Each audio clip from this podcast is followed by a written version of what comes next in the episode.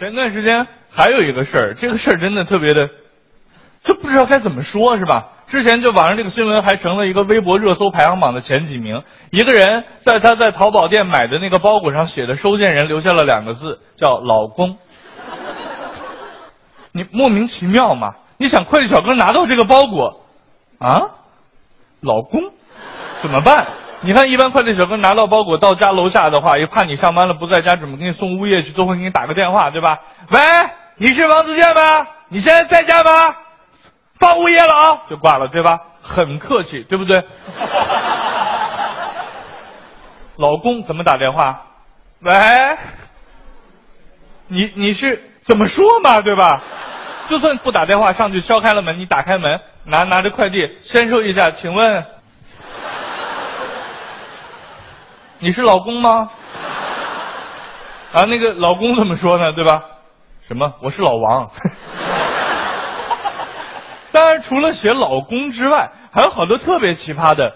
之前我还在网上见过什么皇上，还有什么大帅哥，啊，还有写叫爸爸的。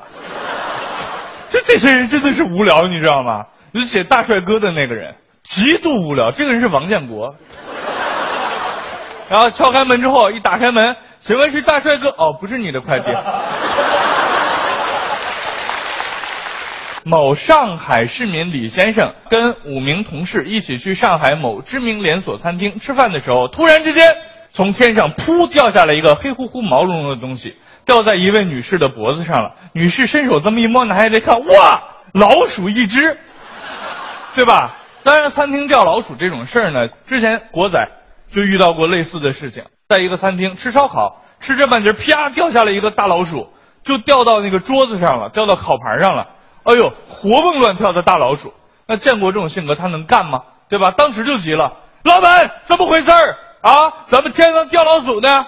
老板一看过来，哇，一大老鼠那么大是吧？不算尾巴就这么长，算上尾巴这么长，我的天哪！老板一看，但是老板还是非常淡定的，一把把老鼠就拿起来了，然后开始骂服务员：“你们这服务员怎么搞的啊？你过来过来给我解释解释，这位先生点了吗？” 你就给人家上刺身，啊？什么意思？对不起啊，先生，我们这个上错了，上错了。说完，拿着老鼠要走。王建国能干吗？不能干，对吧？老板，你什么意思啊？就这么说两句话，告上错了，拿了就走了就可以了，是吗？你糊弄我呢？老板当时更淡定了。啊，先，哎呦，对不起，先生，这个我没做到，是吧？这样算赠送了，好不好？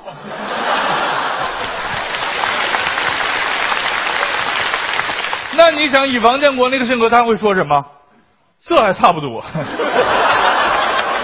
还有一种职业，职业道德现在是特别的令人发指，简直就是没有。我先不说这个职业是什么，我先形容这么一个场景啊，看大家在生活中有没有碰到过。